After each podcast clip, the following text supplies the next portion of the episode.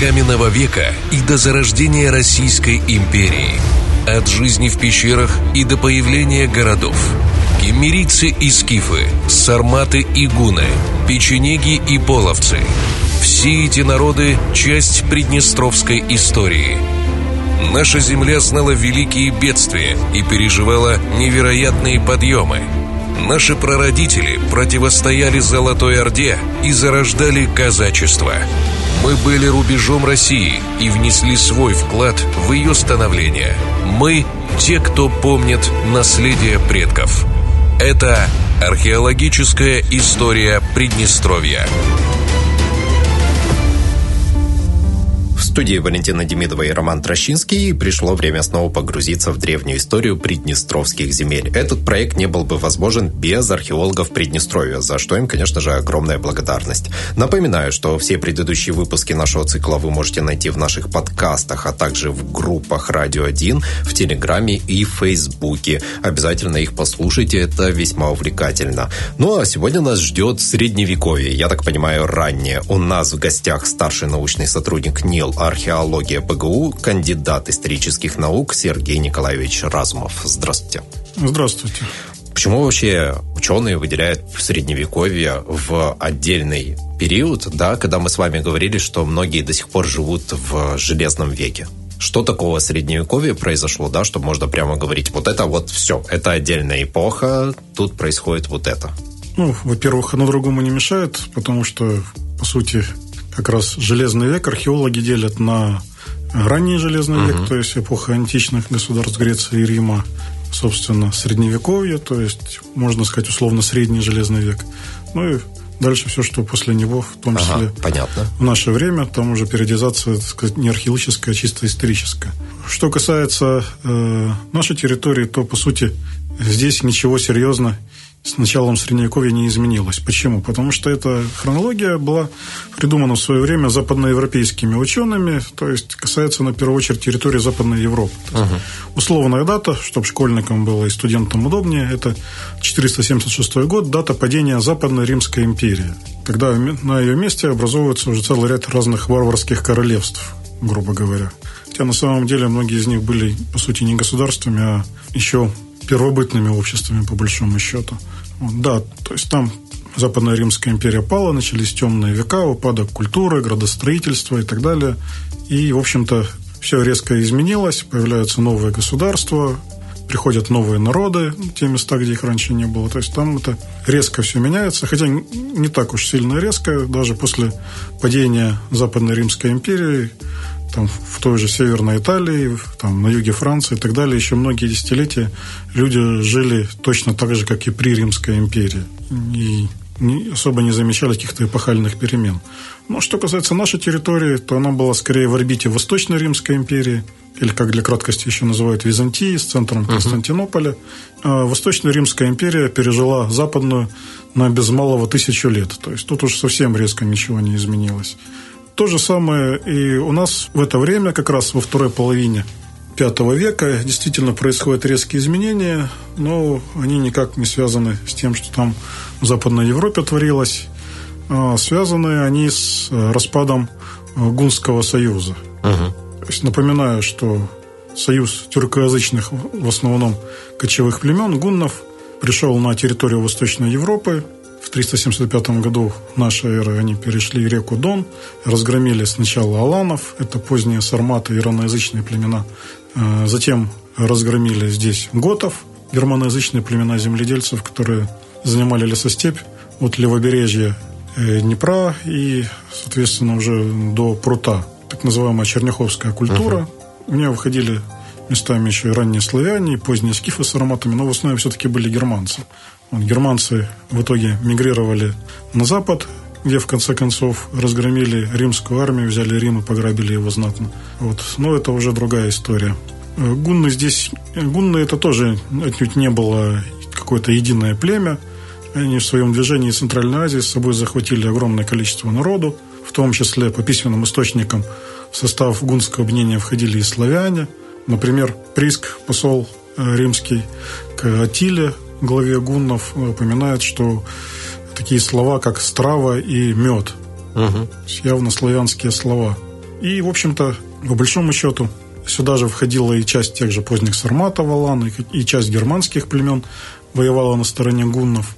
И вот в 451 году на территории Франции нынешней, на Каталунских полях, это войско многоплеменное, многоэтническое, полиэтническое Атилы встретилось с таким же полиэтническим войском Западно-Римской империи, в основе которого тоже были отнюдь не римляне, а те же самые германцы, да и аланы там поучаствовали. Э, и э, Атила был разгромлен. Но не, отнюдь не окончательно, он все еще имел планы дальнейшей атаки и на Западную, и на Восточную Римскую империю. Но, в общем-то, вскоре через три года умер, эти планы не осуществились, а наследники его между собой перегрызлись, и Гунский союз в течение нескольких лет распался. распался. И, по большому счету, сложилась такая ситуация у нас в Северном Причерноморье, такого вакуума.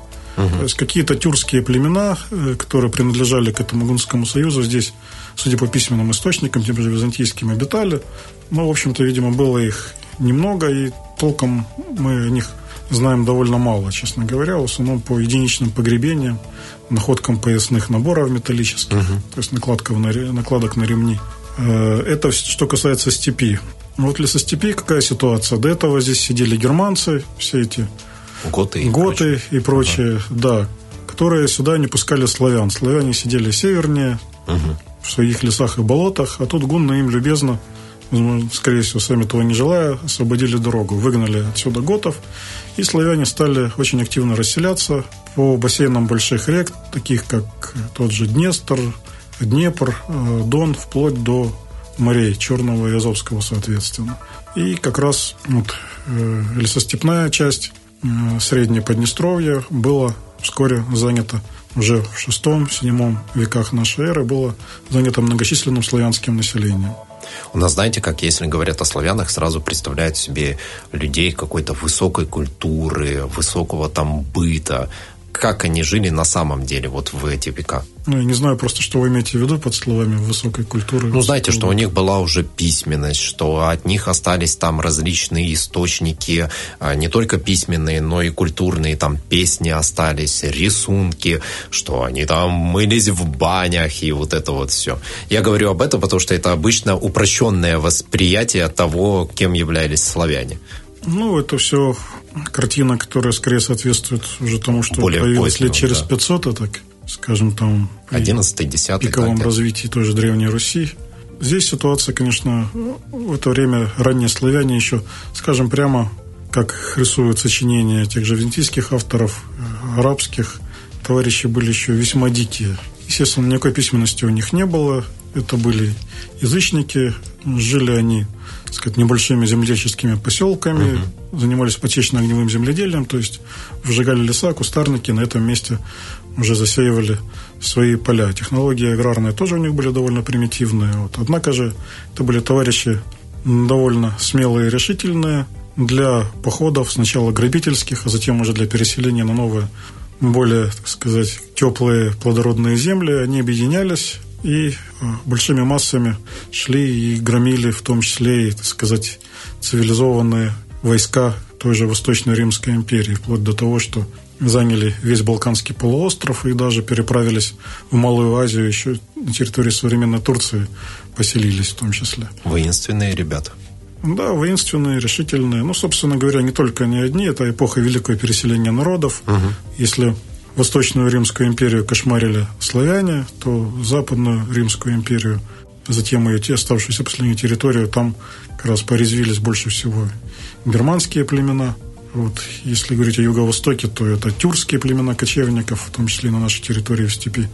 Так что, в общем-то, не одни одни были такие, но в том числе как раз великое расселение славян, великие миграции э, после гунского нашествия способствовали тому, что славяне заняли гораздо большую территорию, чем первоначально они занимали э, между реками э, Одер и Днепр. А византийские источники не могут слегка привирать про славян? Ну, знаете, как когда ты про врагов говоришь, нужно их немножко там принизить, на самом деле выставить их варварами дикими, которые ничего не знают. И вот есть какие-то у нас археологические находки, которые говорят, что вот источники это не ошибаются? Ну, с одной стороны, конечно же, э, источники, которые описывают чужаков, мало тебе известных, да еще которые приходят с враждебными намерениями, uh они никогда не могут быть точными. Это не ученый этнограф. Вот. С другой же стороны, э, врага нужно хорошо знать. Это в основном сочинения, которые рассчитаны на верхушку империи, на чиновников, военных. То есть иногда даже э, часть источников видно, что это просто протоколы допросов пленных, скажем ага. так. Слегка облагороженные уже писателем. Потому что, если ты врага не знаешь, как ты с ним сможешь бороться? Так что в чем-то привирают, иногда даже, собственно, не специально, а по незнанию, по непониманию uh-huh. просто. Uh-huh. Вот. Но, в общем и целом, поскольку мы можем сравнить многие источники на протяжении нескольких столетий, и не только византийские, но и в меньшей мере кое-что известно от авторов и арабских, и уже авторов франкских, то есть западноевропейских, можно сказать, что в целом картина более-менее объективная сложилась у историков. А находки подтверждают это? Да, подтверждают. Правда, к сожалению, находок не так много, как хотелось бы. Это примитивная лепная керамика на поселениях. Опять же, там немногочисленные находки различных железных предметов, uh-huh. ну, потому что железо все-таки ценилось, и если ломалось, то не выбрасывалось, а шло в переделку, в переплавку, поэтому этих находок мало. Э, самые интересные находки чаще всего для археологов это находки в погребениях. Ну и здесь археологам не повезло, потому что славяне практиковали обряд кремации. То есть они сжигали тела умерших, и, соответственно, оставалась только кучка пепла, иногда просто в ямке прикопанная, иногда там сыпанная в какой-нибудь горшок, и тоже в ямке прикопанная, либо же вообще без вещей, либо только с немногочисленными вещами, типа там каких-нибудь застежек, украшений. Да, еще к тому же эти вещи зачастую побывали в огне, от них мало что осталось. Угу. Так что поэтому, возможно, конечно, реальная культура живая была более богатая, но, увы, картина нам рисуется довольно бедненькая.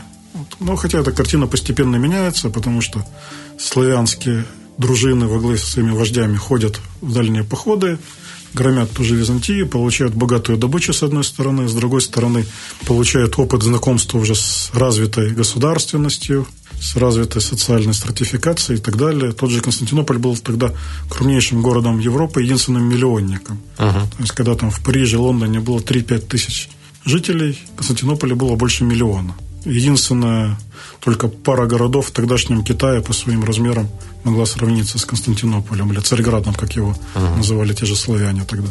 Вот. И уже появляется социальное расслоение, появляется первое протогосударственное образование. Они называются Словении то есть как бы какие-то славянские объединения, протогосударства. Их называют еще в литературе иногда племенами или союзами племен, но в реальности в исторических источниках таких терминов нет. Это уже конструкции современных историков. Если говорить об источниках, то это сначала Словения, такие вот небольшие протогосударства, вождества, как говорят этнографы. А, то есть, когда во главе вождь со своей дружиной, дружина одновременно исполняет функции и администрации, и э, военной и военного командования. Угу. Когда значит, суд, власть, право сосредотачиваются и военная власть, и гражданская в одних руках. А затем уже, когда мы говорим о появлении Руси, это уже раннесредневековая империя, раннефеодальная империя, по большому счету, то здесь уже государство называлось в источниках, есть два термина равнозначных. Русская земля или Русь. Ну, земля, как раз слово земля имело значение в летописях древнерусских – Э, в значении государства, страна. Поэтому, соответственно, русская земля или Русь. А э, жители, граждане, так сказать, назывались русские люди или русины. Угу. Такие вот были термины. Термин «русич», он такой более поздний, литературный, сконструированный, чтобы вы понимали. То есть государство Древняя Русь или Киевская Русь, естественно, никогда не существовало. Э, в документах такого не было. Ну, естественно, никто себя не называет древним, да? Угу. То есть это уже, а это уже же, наши Это термины да. из учебников уже 19 века, когда писались гимназические учебники историками российскими, тем же Погодиным, Уваровым. Вот, нужно было как-то историю России разделить на какие-то периоды. И они разделили для тех же гимназистов, студентов, что вот были такие периоды. Русь Киевская, Русь Московская и Российская империя со столицей в Петербурге, чтобы было легче запомнить. То есть Киевская Русь – это не государство, а период времени – период истории России в понимании тогдашних историков. Вот, а государство называлось Русь или Русская земля. Но это мы немножко вперед забегаем, потому что сюда русское государство очень долго не могло дотянуться. То есть, когда уже оно сформировалось, уже резиденция князей была в Киеве, то здесь еще здешние племена восточнославянские, ну, или Словении, как хотите называйте, они еще были независимые. Это мы немножко забежали вперед, наверное. А я обычно, вот когда да, знакомишься со средневековьем, да, и читаешь про него, там сразу сказано, средневековье – это появление феодальных отношений. У нас на нашей территории это когда произошло? В каком где-то веке? Феодальные отношения – вещь такая специфическая. Э, в общем-то, в своем классическом виде они, на самом деле, феодальные отношения были даже не везде в Западной Европе. Угу. Складывались очень немедленно и в разных формах. То есть, там классический феодализм – это Франция, Германия, в меньшей мере Испания, ну, те части Пиренейского полуострова, которые были не под арабами. Напоминаю, что в раннем Средневековье арабы завоевали большую часть Пиренеев.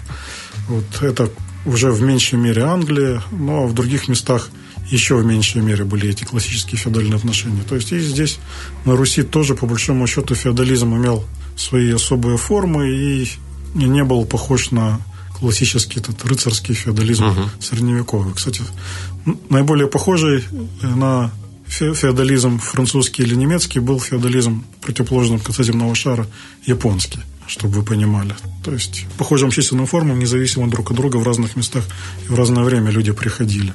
Ну, принципы типа «вассал моего вассала, не мой вассал», э, или там принципы омажа того же, другие основополагающие вещи, связанные с классическим средневековьем западноевропейским, очень плохо приживались на Руси, потому что здесь, во-первых, всей территорией управляла, даже когда была раздробленность феодальная, одна династия Рюриковичей. То есть, если угу. ты не потомок Рюрика, будь ты там хоть семи пядей во лбу, самый сильный и богатый, никаких прав на самое мелкое княжество ты не имеешь, в принципе. И, конечно же, то, что роль князя, кроме новгородской земли, пожалуй, в всех других местах была весьма велика по сравнению с ролью там, короля или герцога в Западной Европе периода феодальной раздробленности, потому что постоянно была внешняя опасность.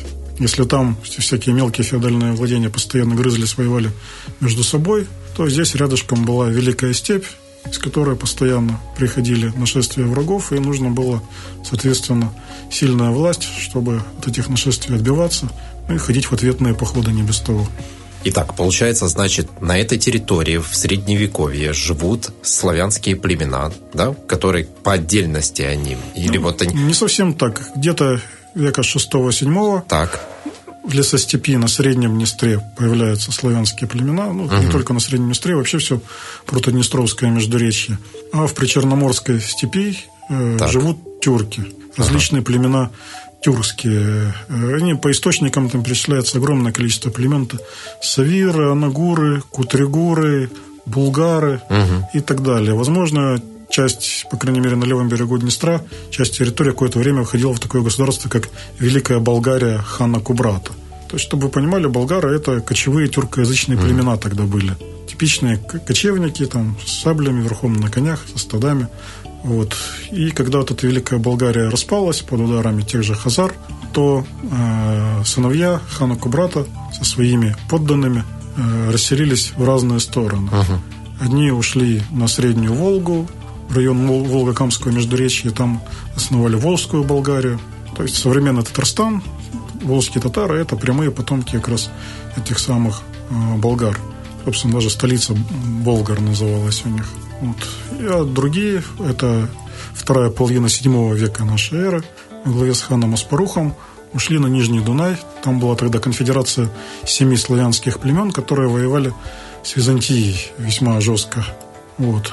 Пришли болгары, они были менее многочисленны, чем славяне, но лучше организованы и очень воинственны. Вот славянам для борьбы с э, тяжелой пехотой и тяжелой конницей византийской как раз была нужна хорошая конница тюркская. Uh-huh. Это, и болгары эту конницу предоставили. И, соответственно, ханы болгарские, начиная со Спаруха, возглавили это государство, изначально смешанное славяно-тюркское, но затем тюрки, болгары растворились полностью в славянах, дав им только свое имя. Есть, соответственно, современная Дунайская Болгария существует до сих пор, существует народ болгары, но он уже не тюркский, а славянский. Ну, а часть, кстати, осталась здесь, в степях Причерноморья и подчинилась уже хазарам, хазарскому каганату. Слушайте, одно за другим просто происходит. Это ж надо еще уследить за этим всем. Подождите. Да, это я еще про аваров не говорил. Ну, в общем, калейдоскоп еще тот. Понятно, славяне, но что здесь делали венгры? Прям историки говорят, венгры пришли на территорию Приднестровья. Это вообще какой-то был долгий период, и что они здесь искали? Что вообще все они здесь искали? Ну, во-первых, как я не раз уже говорил, Приднестровье для кочевого скотоводства, степное Приднестровье, угу. это очень благоприятные земли, потому что одновременно и много источников воды, и много степных участков. Ну, то есть, соответственно, нет проблем с водопоями, с пастбищами, и с многими другими ресурсами, потому что в, в низинах, в долинах рек и деревья, кустарники растут, и охотиться можно, там есть и камыш, рогоз, тростник для разных там изделий и для строительства. То есть, в общем-то, довольно удобные места. Это всегда привлекало сюда скотоводов, начиная еще с меднокаменного и бронзового века. Я об этом рассказывал раньше. Uh-huh. Во-первых. А во-вторых, это, собственно говоря, мост, транзитная территория в походах дальше на запад, на юго-запад. Uh-huh. На богатые земли Балкан. Если говорить о Средневековье, то это Восточная Римская империя, которая всегда манила своими богатствами, золотом, винами, шелками и прочим. Ну вот. и по а дороге... Здесь у нас получается да. на юге море, на севере ага. Карпаты. И вот этот коридор, тут уже мимо Нижнего Днестра никак не пройдешь, который вел дальше на запад. В общем, туда, где золото блестит, и смерть мужей косит, как в одной песне было сказано про раннее Средневековье. Ну и понятно, что по дороге, почему бы и не пограбить те территории или заселить, где ты оказался. Венгры откуда здесь ну, Здесь просто была как бы такая база, то есть откуда, где они собирались, набирались mm-hmm. сил, нападали, ходили в репельские набеги и куда с добычей возвращались. Эти самые тюркоязычные народы. Вот. Хазарский каганат сюда, видимо, не дотянулся. Здесь продолжали жить те же булгары, которые в лучшем случае иногда платили хазарам дань. Э, граница Каганата была, проходила то ли по Нижнему Днепру, то ли по низовьям Южного Буга, по разным источникам.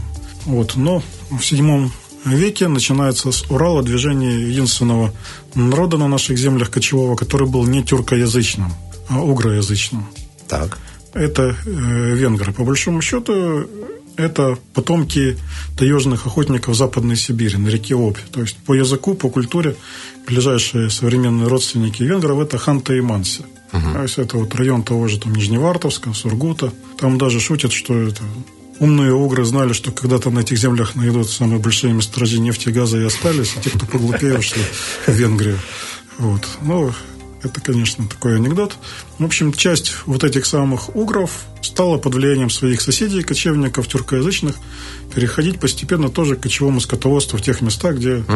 этому природа благоприятствовала. Вот и постепенно под давлением тех же тюрок они стали переселяться дальше на запад. Сначала в VII веке они переселились из Зауралья Южного уже в Поволжье. Там известные довольно обширные их могильники. Вот. Э, затем дальше возможно, под ударами там, тех же печенегов, они переселяются к началу IX века в Северное Причерноморье. Вот известно по византийским источникам, что у них была страна Ливедия или Лебедия в начале IX века. Скорее всего, это территория между Нижним Доном и Нижним Днепром. Uh-huh. То есть левобережье Днепра. Вот. А поскольку уже от Нижнего Дона и дальше на восток это была территория центрального Хазарского Каганата, то, видимо, Э, судя по тем же источникам письменным, венгры какое-то время с казарами воевали, вот какое-то время даже им подчинялись, и вместе с ними ходили в походы уже на их врагов, туда же в Закавказье и так далее, вот и на Нижний Дунай тоже. А затем они вышли из подчинения Хазар и ушли дальше на запад и э, жили в другой стране или местности, которая называется Телькуза или Этелькес, если по-венгерски, ну, грубо говоря, междуречье. И э, это написал в середине X века такое сочинение трактат об управлении империей, учебный для своего сына, так сказать, император Константин Багрянародный, византийский император. И вот он как раз, то есть он писал, поскольку это инструкцию по управлению империей для своего сына, то новейшие сведения своих, так сказать, шпионов, дипломатов туда вносил. Так что им можно в целом доверять. И, согласно этим сведениям, венгры жили, ну, видимо, это где-то с середины до конца IX века, то есть 850-х годов по 890-е нашей Немного. эры.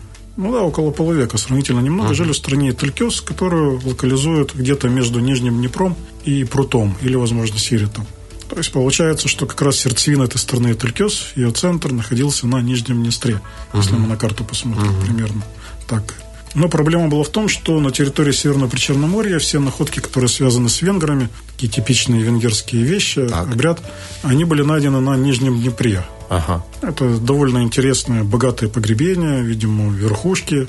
Венгров вообще или мадьяр древних по письменным источникам было семь племен, плюс к ним еще припнуло три племени тюркские, которые с ними вскоре смешались, так называемая кавара. Угу. То есть это было не единое венгерское такое, это был такой союз племен, даже разноязычных и разноэтничных, где венгры просто были главенствующими. Вот они здесь жили, совершали набеги и на Балканы, даже то против болгар, болгарского царства, то в союзе с болгарами против византийцев воевали. Воевали, видимо, и с хазарами, и с печенегами. Главными их врагами были именно печенеги, которые пришли с востока как раз в середине IX века. Э, переправились через Волгу, и устроили натиск и на хазарский каганат, и на венгров, и на уже несколько позднее на Русь, угу. на восточных славян. Вот они воевали с печенегами, а жили здесь. И, э, еще раз повторюсь, считалось, что венгры жили как раз на Нижнем Днепре, там был их центр там, и так далее. Но это, видимо, находки связаны в первую очередь с Леведией или Лебедией. То есть более раннего времени немного. Вот. А затем выяснилась экспедиция нашего университета в 1994 году раскопала курган на окраине города, ну, тогда еще ПГТ Слободзея. И там был найден большой могильник кочевников ранее средневековых. И по итогам изучения э, этого обряда, этих вещей, там было найдено и оружие, украшения, и сосуды керамические, и много всего другого. Предметы быта, игральные кости, и даже э, приборы для чистки ушей, КПУшки так называемые, бронзовые. Вот по итогам изучения выяснилось, что это как раз и были те самые древние венгры. Угу. Долгое время, с 1994 года по 2014 это был единственный памятник венгров на Днестре, самый западный. Были известны еще просто случайные находки каких-то венгерских Отдельных вещей, вещей, украшений, накладок ага. на пояс. Но вот именно памятника венгерских известно не было. И как бы считалось, что вот Этелькес это тоже там Этелькуза, где-то ближе к Днепру, к Южному Бугу. Э, и вообще было непонятно, где же эти самые венгры точно жили в IX веке все это висело в воздухе, так сказать. Но затем ситуация изменилась. Вообще, кстати говоря, даже маршруты кочевания венгров э, толком не были долго известны, потому что в начале 13 века венгерский летописец написал, что венгры вообще, то есть как бы сохранились у них легенды, что была Великая Венгрия, Манга, Магна Хунгария, где-то там на Урале или на Волге, и вот, значит, они оттуда переселились уже в Панонию, на Средний Дунай, на территорию нынешнего государства Венгрия. Вот. И как они шли? Шли они, дескать, э, через леса и болота, там по дороге осадили, завоевали Суздаль, Киев, угу. там еще целый ряд городов, которых в это время, в IX веке, еще даже не существовало. Угу. Вот. И затем уже через Карпатские перевалы пришли туда, в Венгрию. Но это, конечно, путь для кочевников абсолютно нереальный. Сплошные леса и болота, в общем-то, все нормальные кочевники всегда шли вдоль Черноморского побережья. Ну и, как выяснилось, эти венгры тоже были нормальными кочевниками. То есть просто средневековый летописец, поскольку в то время, когда он писал, это были большие крупные города, центры княжеств великих, столицы, Слегка то, соответственно, да? решил, да, переукрасить славу своих да. предков, скажем так. Вот. Реальные венгры шли вдоль Черноморской степи, вдоль побережья Черного моря, и надолго задержались. Видимо, они хотели еще дольше здесь, на Нижнем Днестре. Мы нашли погребение венгерского воина, там с остатками э, маски из золотой фольги, угу. с кинжалом, с боевым топором, с луком, с колчаном. Причем э, ножны кинжала и рукоять топора были обложены серебром. Вот нашли его села Глиное Слободейского района. Потом, когда стали мы эту тему раскручивать, поднимать материалы старых раскопок, проводить радиоуглеродный анализ, то оказалось, что на самом деле венгерских погребений в Поднестровье было найдено много раньше. Ну, просто э, ну, не знали, что, да, они, не знали, что они именно венгерские. Ага. Просто там какие-то кочевники, то ли печенеги, то ли бог его знает кто. Вот. И уже по конкретным признакам обряда, инвентаря стали выделяться именно венгерские погребения. Их оказалось очень много, уже сейчас там до полусотни. Том числе мы продолжали раскопки, еще несколько новых погребений раскопали с тех времен, с 2018 года. Э, и, соответственно, оказалось, что наиболее плотно заселенный древними венграми в IX веке регион – это как раз Поднестровье. И Среднее Поднестровье, и Нижнее. Причем на Среднем Днестре венгры, видимо, очень активно контактировали со славянами. Uh-huh. Вещи венгерские найдены при раскопках славянских городищ на Среднем Днестре и на правом и на левом берегу. Поселений Насколько какие-то были контакты, ну, судя по тому, что эти поселения существовали, не были там уничтожены, сожжены, то, скорее всего, сравнительно мирные, взаимовыгодные были контакты, в отличие уже от более позднего периода. Более поздние это кто? Печенеги ну, и половцы, которые пожаловали? Э, да, и... в первую очередь речь идет о заклятых врагах венгров и печенегов. Ага. В конце IX века приходит их новая волна с востока. Э, хазары, видимо, которые воевали с венграми, их пропускают, а может, печенеги у них и не спрашивали. Угу разрешения. Хотя Хазарский каганат в это время был на пике своего могущества, так что могли специально пропустить. Вот. И э, по словам того же Красина Багрянародного, в 495 году, когда венгры в дальнем походе на запад находятся, основная часть воинов, то есть в кочевьях остаются в основном женщины, дети, старики, uh приходят печенеги сюда, в северо-западное Причерноморье, и вырезают их кочевья. И оставшимся ничего не остается, как уйти отсюда с этой территории угу. вверх по Дунаю, в Среднее Подунавье, в Паннонию, как тогда называли эти земли. То есть на территории современной Венгрии там уже создать э, в 896 году во главе с ханом Арпадом свое государство, в состав которого влились, кстати, остатки авар тюркоязычных, потому что до этого на той территории был аварский каганат, э, разгромленный э, Карлом Великим в конце, ну, за, за почти столетие до того, но остатки авар все равно там продолжали жить. И также там были и славяне. То есть современные венгры, это, так сказать, смесь кочевников, мадьяр, угроязычных, угу. тюрок, которые с ними вместе пришли, этих коваров, в том числе, возможно, часть печенегов с ними пришла потому что была не единая орда, их было много, они друг с другом тоже враждовали. И тюркоязычных же авар и славян, которые там жили до их прихода. Причем, что интересно, судя по нашим раскопкам, э, видимо, часть венгров здесь все-таки осталась. Уже после ухода э, основной их массы угу. на Средний Дунай, и какое-то время вместе со славянами продолжали какую-то часть территории здесь контролировать.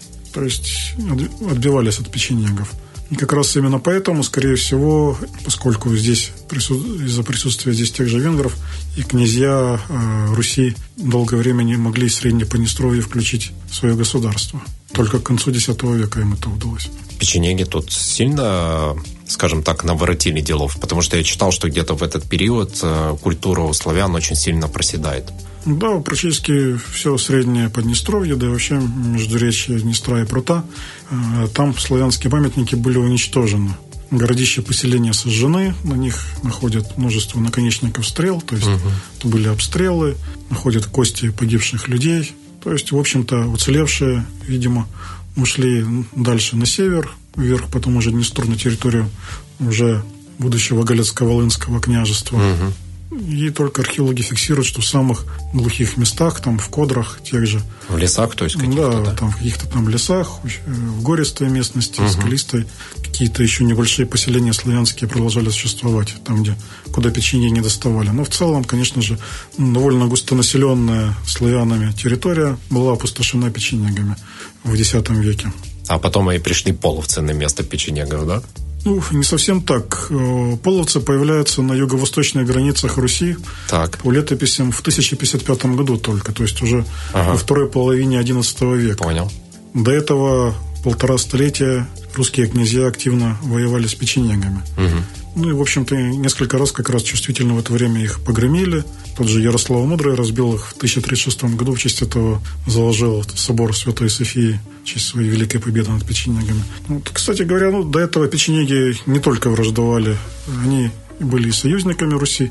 Например, они выступили ярыми союзниками князя Святослава при разгроме Хазарского каганата. Угу. Но, правда, затем византийцы подкупили их вождей, и они же вчерашние любимые союзники князя Святослава, его же на Днепровских порогах при возвращении из Болгарии и убили в 972 году, как вы помните по истории, что хан Куря Печенежский даже из его черепа сделал чашу. Ну, это, кстати, было, был признак высокого уважения, на самом uh-huh. деле.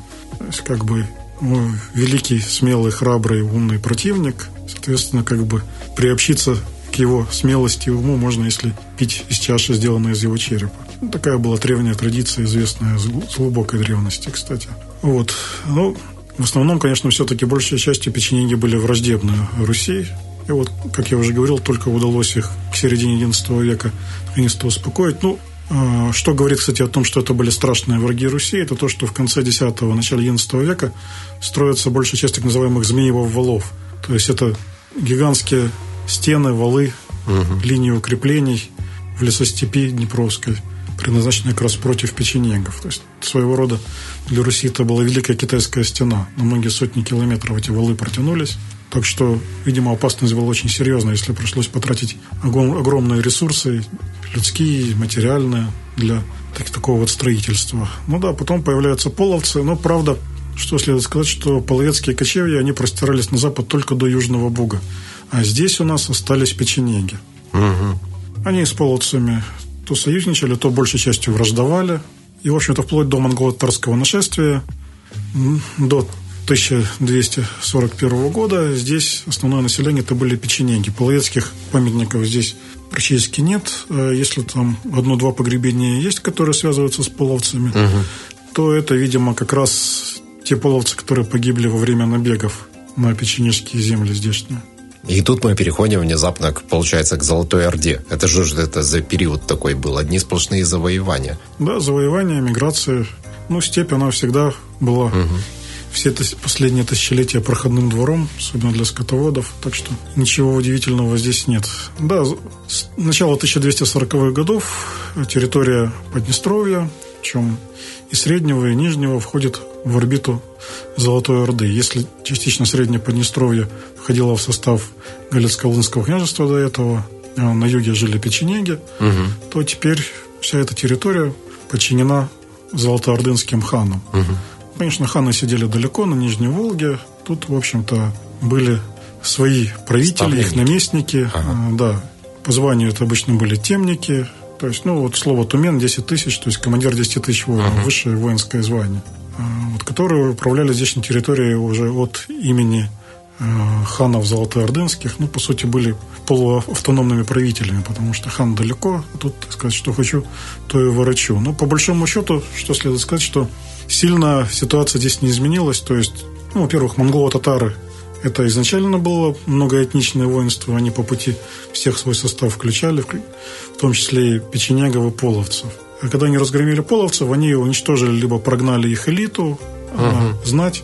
В общем-то, основная часть населения степи Восточной Европы составили те же самые половцы, только уже под руководством uh-huh. золотоордынских ханов. Но на юго-западе, здесь, в северо-западном Причерноморье, это те же печенеги. То есть сильно на самом деле население, особенно в первое время, не изменилось. Состав населения, он резко изменился уже в следующем XIV веке из-за черной смерти из-за Великой чумы, кстати. Вот. Ну, где-то от этого поплохело, а здесь, наоборот, способствовало подъему культуры, по большому счету, Почему? на наших землях. Такой вот парадокс получился.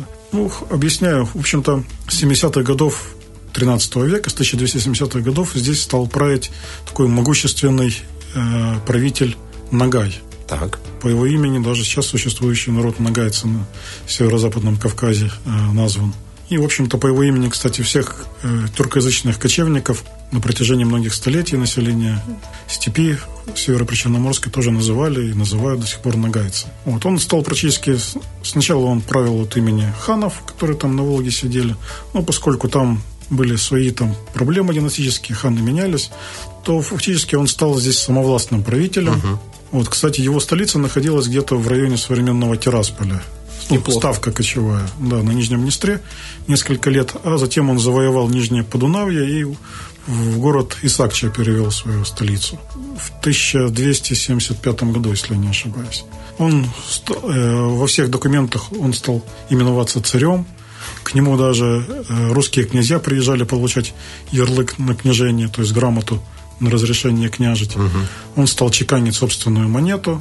Вот. Но, однако, потом Пришел к власти в Золотой Орде, там, на Нижней Волге, хан Тахта, который решил этому сепаратизму получить э, положить конец. Сюда выявился с большим войском. И, кстати, как раз вот тоже на территории, видимо, левобережья Нижнего Днестра состоялась большая битва. Точно место мы ее не знаем, но, возможно, как раз где-то между Кучурганом и Днестром. И в итоге в этой битве Нагай был убит. Кстати, был убит, по сообщениям историка арабского, был убит э, русским воином. Ну, поскольку русичи должны были давать своих воинов, подчиняясь золотоордынским uh-huh. ханам. То вот как раз э, русский воин по сообщению Джаладина и убил Нагая. Чем тот стал говорить, что я Нагай, не убивай меня, отведи меня к ханам, тот его все равно убил. Вот. Правда, после него какое-то время здесь продолжал править еще его сын Нагая, но окончательно тоже был разгромлен, и уже здесь, сказать, на какое-то время власть ханов Великих Золотой Орды была восстановлена.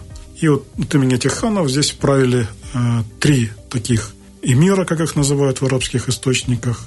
Это Кутлубуга, э, Тимирь и Хаджибей или Хачибей. Вот как раз Кутлубуга был Нижний Дунай, Тимир был между Днестром и Нижним Дунаем, Нижним Прутом, его владения, а владения Хаджибея были между э, Днестром и Южным Бугом. Ставка угу. его располагалась, видимо, на том месте, где сейчас находится город Одесса. И вот как раз в этот период, 1340-е годы, э, накрывает всю Европу и Ближний Восток черная смерть, чума, которая была принесена э, татарами из Центральной Азии. Это там, болезнь местных сурков, так сказать, по большому счету. Вот. И потом э, генуэзцы на своих кораблях принесли ее в Северную Италию, оттуда она распространилась по территории всей Европы. И сильно от черной чумы пострадала как раз по Волжье, где были большие процветающие города золотоордынские, огромные, с множеством строений, ремесленников и так далее.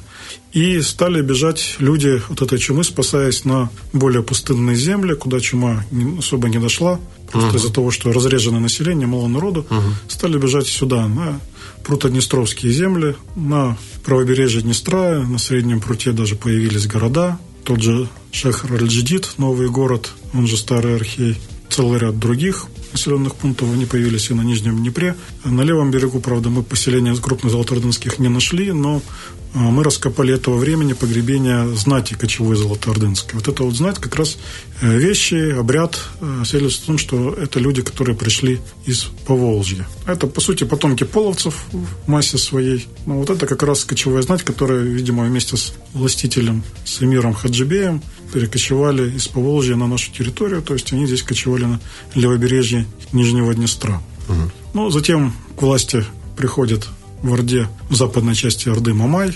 Знаете эту всю историю. Куликовская битва, где он был разгромлен и вскоре в Крыму убит. Ханом стал Тахтамыш. Но вскоре Тахтамыша разгромил его бывший союзник Тамерлан, железный хромец. И, в общем-то, после этого разгрома уже э, Золотая Орда здесь приходит в упадок к концу XIV века, и уже на рубеже XIV-XV веков эти земли, где когда-то безраздельно царила Золотая Орда, делят между собой несколько новых государств. Это на правобережье Днестра, в первую очередь, лесостепи, это, как вы знаете, Молдавское княжество, и э, в лесостепи левобережное это Великое княжество Литовское, которое в это время как раз захватило земли Юго-Западной Руси, причем как раз эта вот территория, Подолье, Средняя Поднестровье, это были спорные земли, на которые еще и польское королевство претендовало. Угу. Так что они даже пару раз умудрились за эти земли повоевать. После битвы на Синих водах даже литовский князь Альгерт э, захватил владение вплоть до побережья Черного моря вдоль Днестра. Ну, в общем-то, тут литовские форпосты были построены, ну, небольшие замки, в основном там из дерева, немножко из камня. По сути, форпосты укрепления, но они в том числе, видимо, и на месте Хаджибея ставки этого эмира. Но, однако, они просуществовали недолго. Потом, так сказать, татары взяли реванш, разбили уже литовское войско на Ворскле. И, в общем-то, по сути, получилось, что в 15 веке сложилась такая конфигурация. В лесостепи на запад от Днестра это княжество Молдавское, в том числе, видимо, форпост э, таможенный был на месте нынешних Бендер, известный по документам, вы знаете, начала 15 века. Угу. На левом берегу э, в лесостепи это Великое княжество Литовское, на территории там, современного села Рашков, например, вообще на территории нынешнего Каменского Рыбинского районов. Границей была река Ягорлык. И на юге, в степи, это кочевники тюркоязычные, потомки тех же печенегов и половцев, которые подчинялись власти крымских ханов, то есть татары крымского юрта, как их называли. Вот это намешано, конечно, тут все. Вообще мы сегодня рассказывали там и о печенегах, и о половцах, и о венграх, и о Золотой Орде. Находки же и у нас есть, которые относятся к этому времени. Где их можно увидеть? И вообще можно ли? Да, есть целый ряд находок погребения венгерские из Слободзеи и из окрестностей села Глиной Слободзейского района. Эти находки э, в основном экспонируются на выставке в парке Екатерининском, но вскоре, я надеюсь, будут уже в постоянной экспозиции Республиканского музея истории. Там же есть э, вещи из печенежских погребений. А какие именно? Это оружие, ага. То есть остатки луков. В основном это костяные пластины, которые усиливали лук, чтобы он был более мощный, ага. костяные накладки на лук. Остатки колчанов, металлические костяные их детали и, собственно, сами наконечники стрел железные, роговые – это украшения, серьги, браслеты, бусы. Это, если мы будем говорить о Золотой Орде, то это прекрасные э, зеркала бронзовые, орнаментированные богатым орнаментом. Э, два с растительным декором зеркала, а одно зеркало э, с изображением двух фигур сфинксов, ну или по-арабски альбараков, то есть существа с головой человека и телом льва. Угу. И даже с такой цветастой витиеватой надписью на арабском языке удалось ее прочесть специалистам общем-то, ну, это пожелание всяческих благ владельцу этого зеркала. Это уже как раз Золотая Орда, это, это 14 век. Вот так, друзья. 14. Советую вам послушать наш эфир, а когда вот закончите, сходите, потом выберите момент, сходите в галерею в Екатерининском парке. Там, я думаю, есть на что посмотреть. Тем более увидите некоторые вещи своими глазами. У нас сегодня в студии был старший научный сотрудник НИЛ археология ПГУ, кандидат исторических наук Сергей Николаевич Разумов. Большое вам спасибо. Пожалуйста. И хорошего дня. Ну, а мы, друзья, конечно же, продолжим уже на следующей неделе. Так что оставайтесь на волне «Радио 1». Сегодня для вас работали Валентина Демидова и Роман Трощинский. Всем пока. Наследие предков. Археологическая история Приднестровья.